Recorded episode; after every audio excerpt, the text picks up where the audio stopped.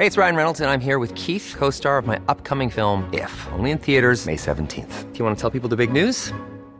All right, I'll do. Sign up now and you'll get unlimited for $15 a month in six months of Paramount Plus Essential Plan on us. Mintmobile.com slash switch. Upfront payment of $45 equivalent to $15 per month. Unlimited over 40 gigabytes per month. Face lower speeds. Videos at 480p. Active Mint customers by 531.24 get six months of Paramount Plus Essential Plan. Auto renews after six months. Offer ends May 31st, 2024. Separate Paramount Plus registration required. Terms and conditions apply if rated PG.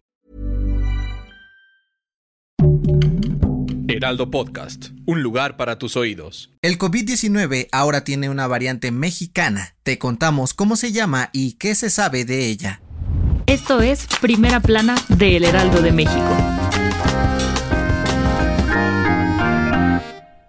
Desde el inicio de la pandemia, el virus original del COVID-19 ha mutado muchas veces, dando origen a diversas cepas en diferentes partes del país y del mundo que hasta el momento siguen preocupando a la comunidad científica. Bueno, pues ahora surgió una variante mexicana llamada Xibalba. Según la Secretaría de Salud, es una subvariante de Omicron que se detectó al sureste del país en el verano de este 2022 y ya es la que domina en Yucatán con más de 88 casos. El peculiar nombre que tiene se lo ganó en redes sociales, haciendo referencia al inframundo de la mitología maya, donde habitan los dioses de la enfermedad y la muerte. De acuerdo con el Instituto de Biotecnología de la UNAM, esta variante no causa una enfermedad más peligrosa que otras, pero es mejor escapando a la inmunidad que ofrecen las vacunas o contagios anteriores. Aunque los expertos aseguran que no es letal, hicieron un llamado a la población para seguir usando el cubrebocas en lugares cerrados y concurridos, especialmente ahora con el invierno.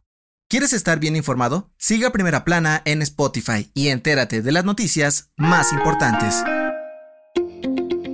Arturo Saldívar está a punto de dejar su cargo como ministro presidente de la Suprema Corte de Justicia y antes de despedirse formalmente dio su cuarto y último informe de labores ante las autoridades federales. En su discurso, aseguró que entrega un poder judicial que está libre de redes de corrupción y tráfico de influencias. Y es que solo en su último año al frente de la Suprema Corte logró sancionar a 17 funcionarios con más de 16 millones de pesos. Además, dijo que su sucesor encontrará un organismo entrenado y capaz de resolver cualquier problema que pueda haber en el futuro, relacionado con los factores que enfrenta la vida pública del país. Así, Saldívar, uno de los funcionarios más queridos en redes sociales, se despidió y dejó el camino libre para quien llegue a ocupar su silla en 2023.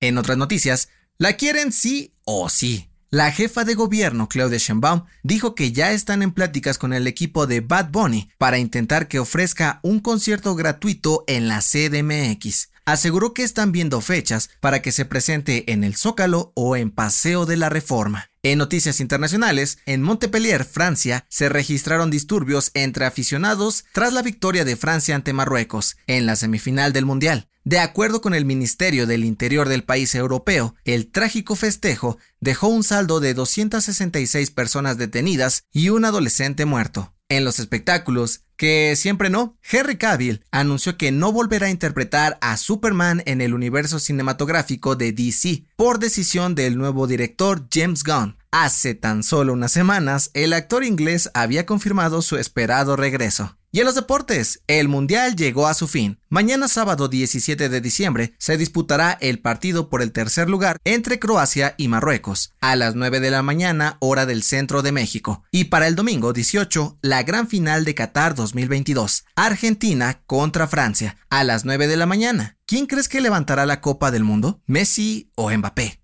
El dato que cambiará tu día.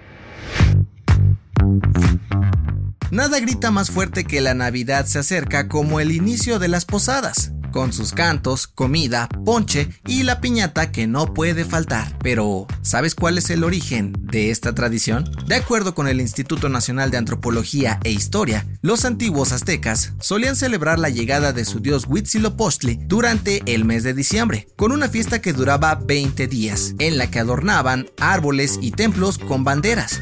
Con la llegada de los españoles, la celebración cambió para hacerla coincidir con la Navidad católica. La acortaron a nueve días para hacer alusión al embarazo de María. Se hacían representaciones del camino de la Sagrada Familia a Belén, pidiendo posada y daban pequeños regalos conocidos como aguinaldos. La tradición se mantuvo hasta nuestros días y no es exclusiva de nuestro país, pues también se celebran en Honduras, Guatemala, El Salvador, Costa Rica, Nicaragua y Panamá. Yo soy José Mata y nos escuchamos en la próxima. Esto fue Primera Plana, un podcast del Heraldo de México. Encuentra nuestra primera plana en el periódico impreso, página web y ahora en podcast. Síguenos en Instagram y TikTok como El Heraldo Podcast y en Facebook, Twitter y YouTube como El Heraldo de México. Hasta mañana.